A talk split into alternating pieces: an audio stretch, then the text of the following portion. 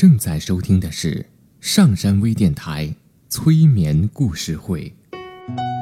下载喜马拉雅手机应用或登录微信平台搜索“上山之声”，关注上山微电台催眠故事会 QQ 专用群：三七一六四四八五五。刘铁铮新浪微博艾特心理咨询师刘铁铮，微信平台搜索“铁铮心理”。欢迎收听今天的节目。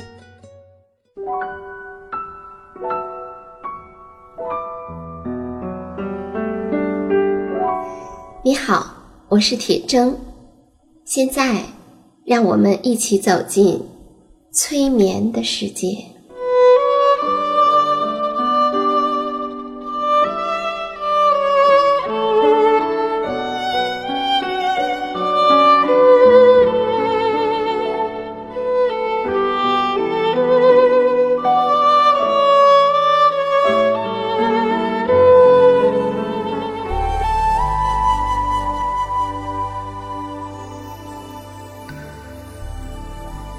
在，请舒服的坐着，或者躺着。我们来听一个故事。有一座小城，叫做雀阁，它附近一带是一片荒凉的地区，但这个城市是在海岸的近旁，这永远要算是一个美丽的位置。要不是因为周围全都是平淡无奇的田野，而且离开森林很远，它可能还要更可爱一点儿。但是，当你在一个地方真正住惯了的时候，你总会发现某些可爱的东西。你就是住在世界上别的最可爱的地方，你也会怀念它的。我们还得承认。在这个小城的外围，在一条流向大海的小溪的两岸，有几个简陋的小花园。这儿夏天的风景是很美丽的。这里住着两个小邻居，男孩叫克鲁德，女孩叫约翰尼。他们在那儿一起玩耍。他们穿过树丛来彼此相会，在这样的一个小花园里，长着一棵接骨木树，在另一个小花园里，长着一棵老柳树。两个小孩子特别喜欢在这棵老柳树下面玩耍，他们也得到了许可到这里来玩耍。尽管这树长在溪流的近旁。很容易使他们落到水里去，不过上帝的眼睛在留神着他们，否则他们就可能出乱子。此外，他们自己是非常谨慎的。事实上，这个男孩子是非常怕水的，在夏天，谁也没有办法劝他走下海去。虽然别的孩子很喜欢到浪花上去嬉戏，也因此他成了一个被别人讥笑的对象，他也只好忍受。不过有一天，邻家的那个女孩约翰尼做了一个梦，梦见她自己驾着一只船，在雀格湾里行驶，克鲁德涉水向他走来。水淹到了他的脖子，最后淹没了他的头顶。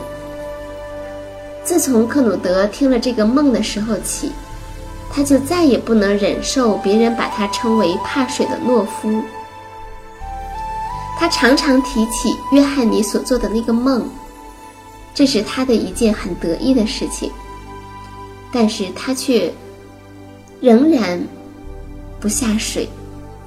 他们的父母都是穷苦的人，经常互相拜访。克鲁德和约翰尼在花园里的公路上玩耍。公路上沿着水沟长着一排柳树，柳树并不漂亮，因为它们的顶部都秃了。不过，它们栽在那儿并不是为了装饰，而是为了实际的用处。而花园里的那棵老柳树要漂亮的多，因此，他们常常喜欢坐在它的下面。在雀歌城里有一个大市场，在赶集的时候，整条街都布满了摊位，出卖各种人们想要买的一切东西。来的人总是很多，显得拥挤不堪。天气经常总是在下雨，这时你就可以闻到农人衣服上所发出来的一股气味儿，但是你也可以闻到蜜糕和姜饼的香气。有一个棚子里摆满了这些东西。最可爱的事情是，每年在赶集的季节。卖这些蜜糕的那个人，就过就会过来寄住在小克努德的父亲家里，因此，他们自然就能尝到一点姜饼。当然，小约翰尼也能分吃到一点儿。不过，最妙的事情是，那个卖姜饼的人还会讲故事，他可以讲关于任何一件东西的故事，甚至于关于他的姜饼的故事。有一天晚上，他就讲了一个关于姜饼的故事。这故事给了孩子们一个很深刻的印象，他们永远都忘不了。这个故事是这样讲的：在柜台里放着两块姜饼，有一块儿是一个男子的形状，戴着一顶礼帽；另一块儿是一个小姑娘，没有戴帽子。但是戴着一片金叶子，他们的脸是在姜饼朝上的那一面，好使人们一眼就能看清楚。在男子的左边有一颗苦味的杏仁儿，这是他的心。相反的，姑娘的全身都是姜饼。他们被放在柜台上作为样品，他们在那上面待了很久。最后，他们两个人就发生了爱情，但是谁也不说出来。如果他们想得到一个什么结果的话，他们应该说出来才是。姑娘想，他是一个男子，他应该先开口。不过，她仍然感到很满意，因为她知道，他是同样的爱她。他们就这样在柜台上躺了很久很久，终于变得干了。糕饼老板说：“这就是那个故事。他们两个人现在都在这儿。就他们奇特的历史和没有结果的沉默爱情来说，他们真是了不起呢。现在，我就把他们送给你们吧。”他这么说着。就把这两个姜饼送给了约翰尼和克鲁德。不过，这个故事感动了孩子们，他们鼓不起勇气来把这对恋人吃掉。第二天，他们带着姜饼到雀格公墓里去，在教堂的墙上长满了最茂盛的常春藤，它悬在墙上，就像是一张华丽的挂毯。他们把姜饼放在太阳光中的绿叶里，然后把这个没有结果的沉默的爱情的故事讲给一群小孩子听。这叫做爱，因为这故事很可爱，在这一点上大家都同意。不过，当他们再看这对姜饼恋人的时候，哎呀，一个大孩子已经把。姑娘吃掉了，孩子们大哭了一通，然后大概是为了要不让那个男恋人在这世界上感到寂寞和凄凉，他们也把他吃掉了。但是他们一直都没有忘掉这个故事。这是人生最美丽的季节，但不能永远是这样。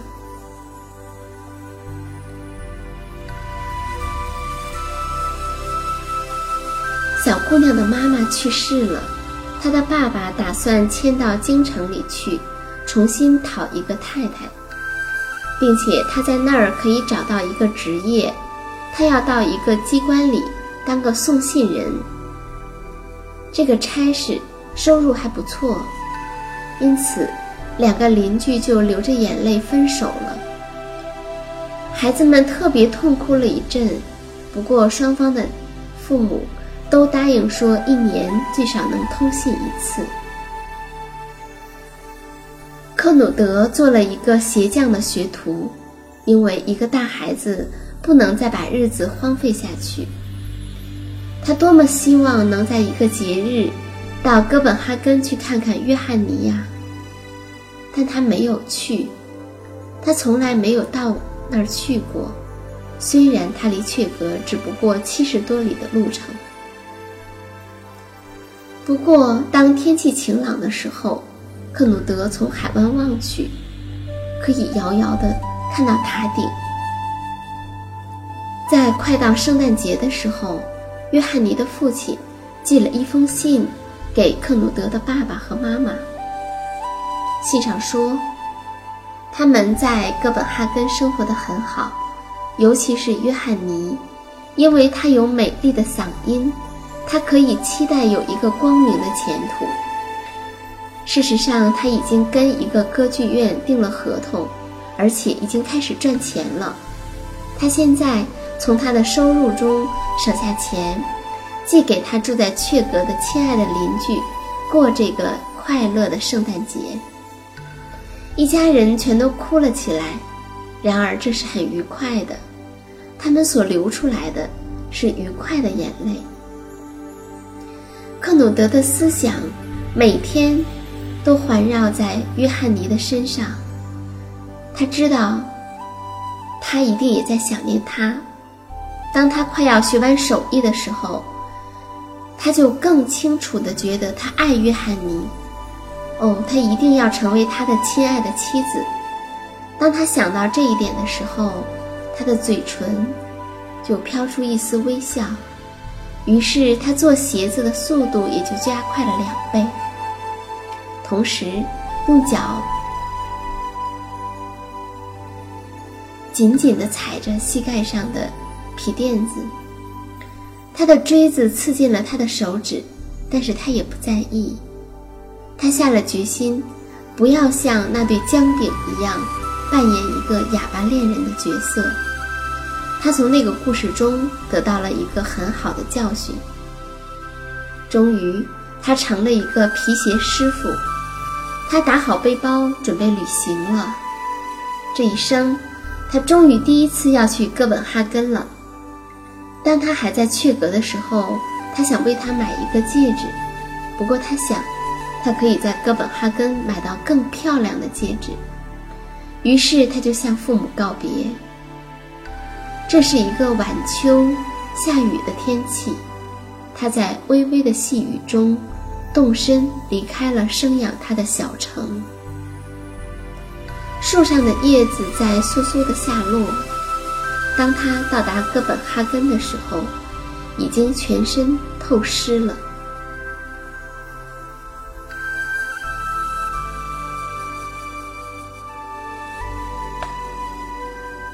接着的一个星期日里，他去拜望约翰尼的父亲。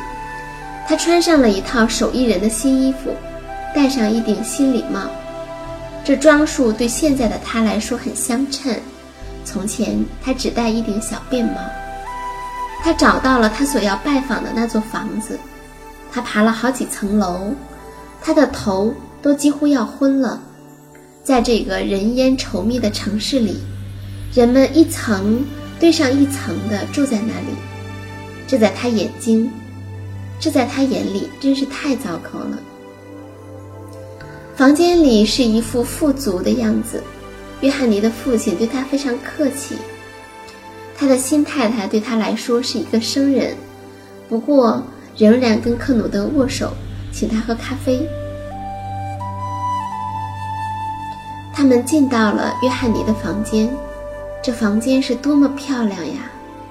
这样的房间在整个阙阁都找不到的。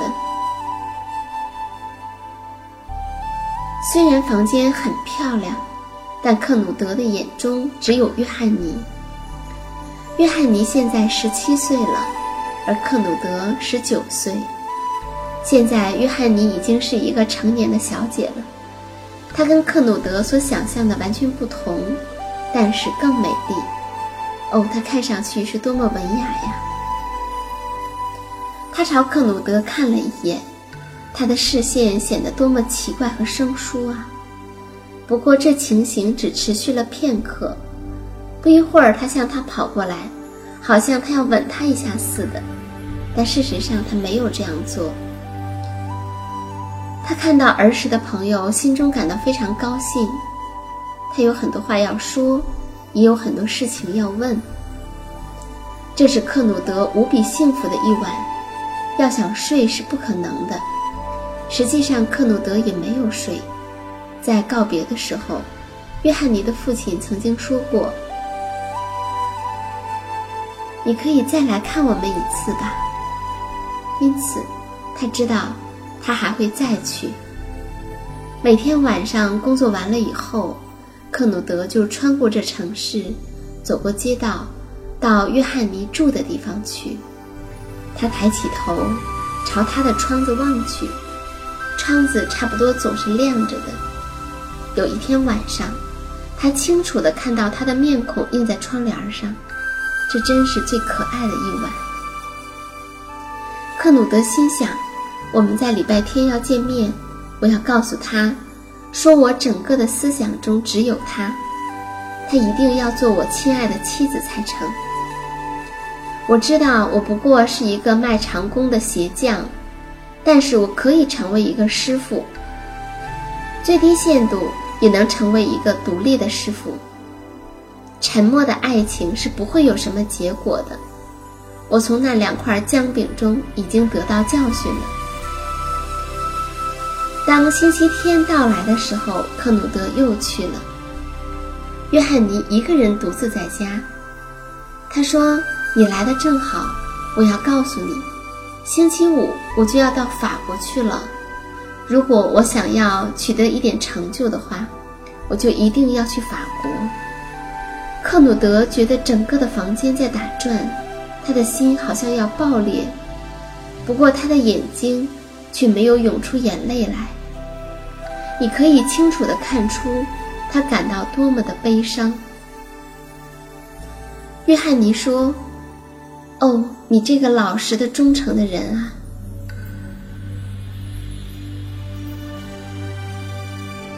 他这句话使克努德敢于开口了。他告诉他说，他怎样始终如一的爱他，他怎样希望他一定要做他亲爱的妻子才成。可是当他说这话的时候，他看到约翰尼的面孔变得惨白，他放松了手。同时，严肃的、悲哀的回答说：“克努德，请不要把你自己和我弄得痛苦吧。我们从小一起长大，而我将永远是你的一个好妹妹。不过除此以外，我办不到别的。”克努德觉得世界似乎有一块已经塌下去了，他的思想就像一根无所归依的线，在风中飘荡。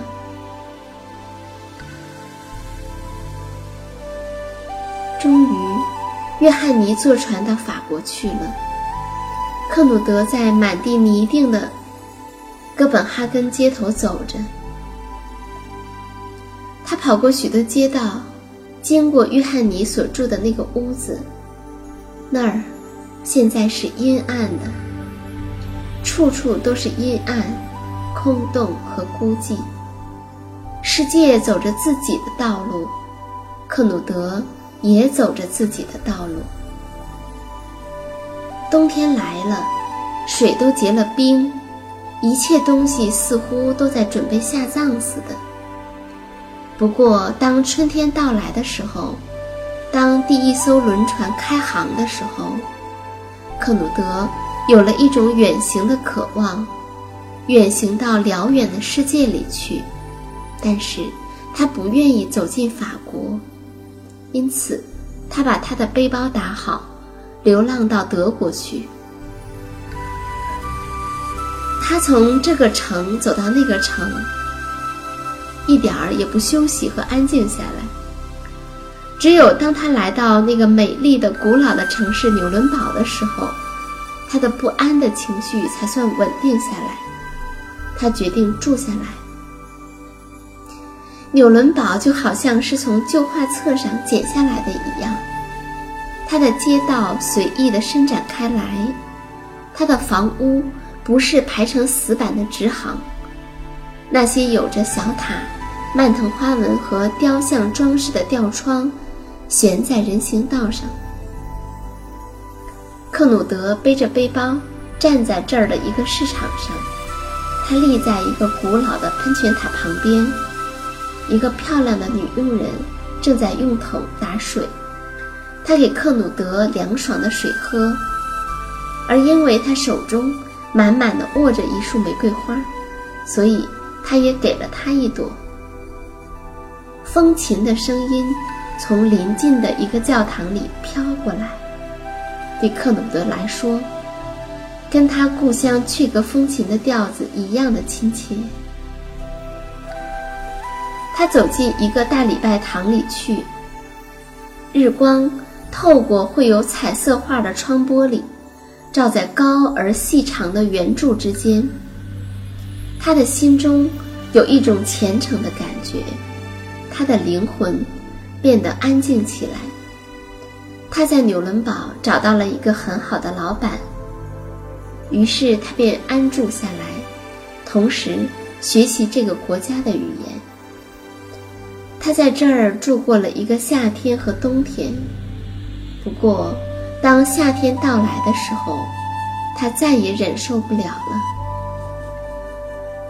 院子里的接骨木在开着花，而这花香使他记起了故乡。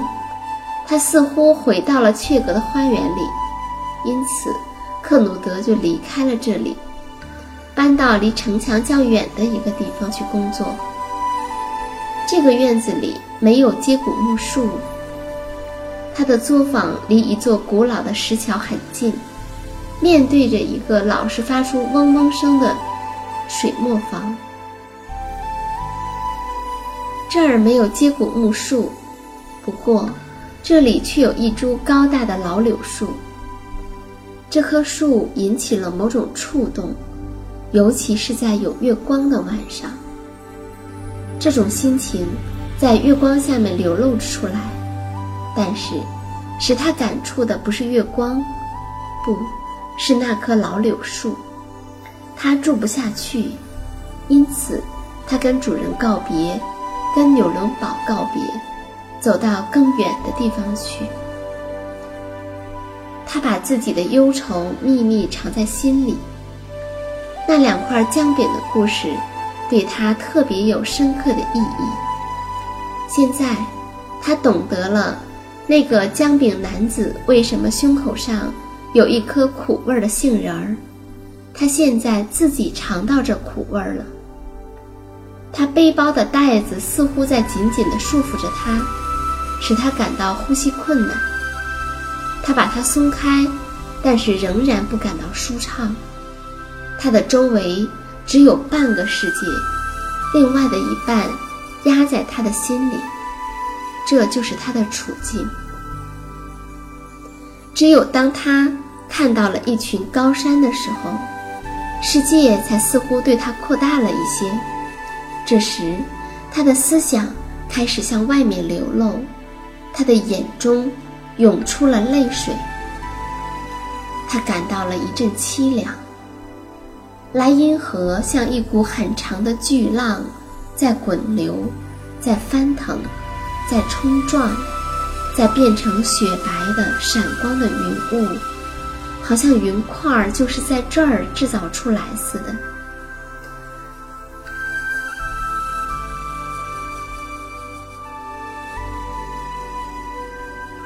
他又继续向前走，爬过巨大的高山。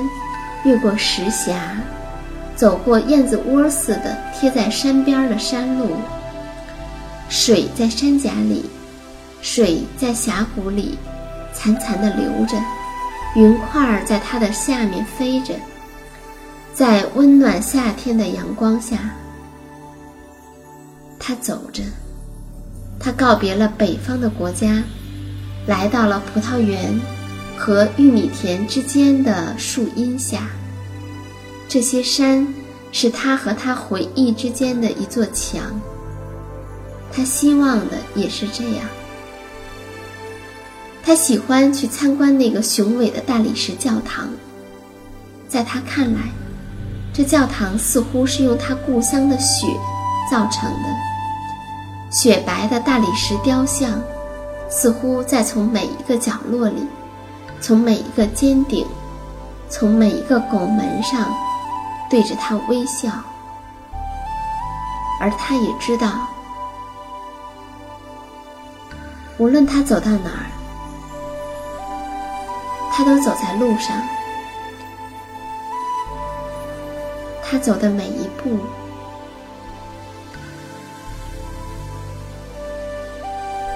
走的每一步，都和他的内心紧紧的相连着。他一直都活在过去，他一直不敢憧憬未来，而对于他来说，他走着。却没有感受他行走带给他的感受。现在他知道，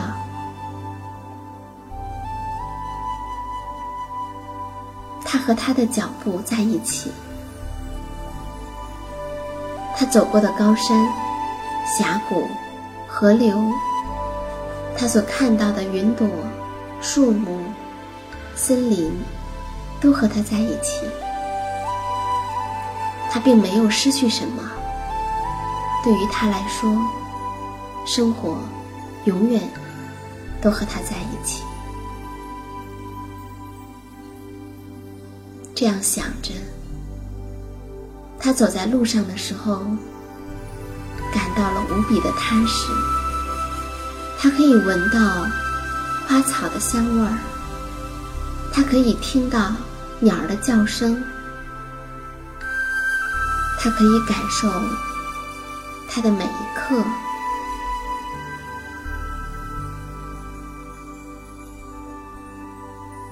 这就是他的生活。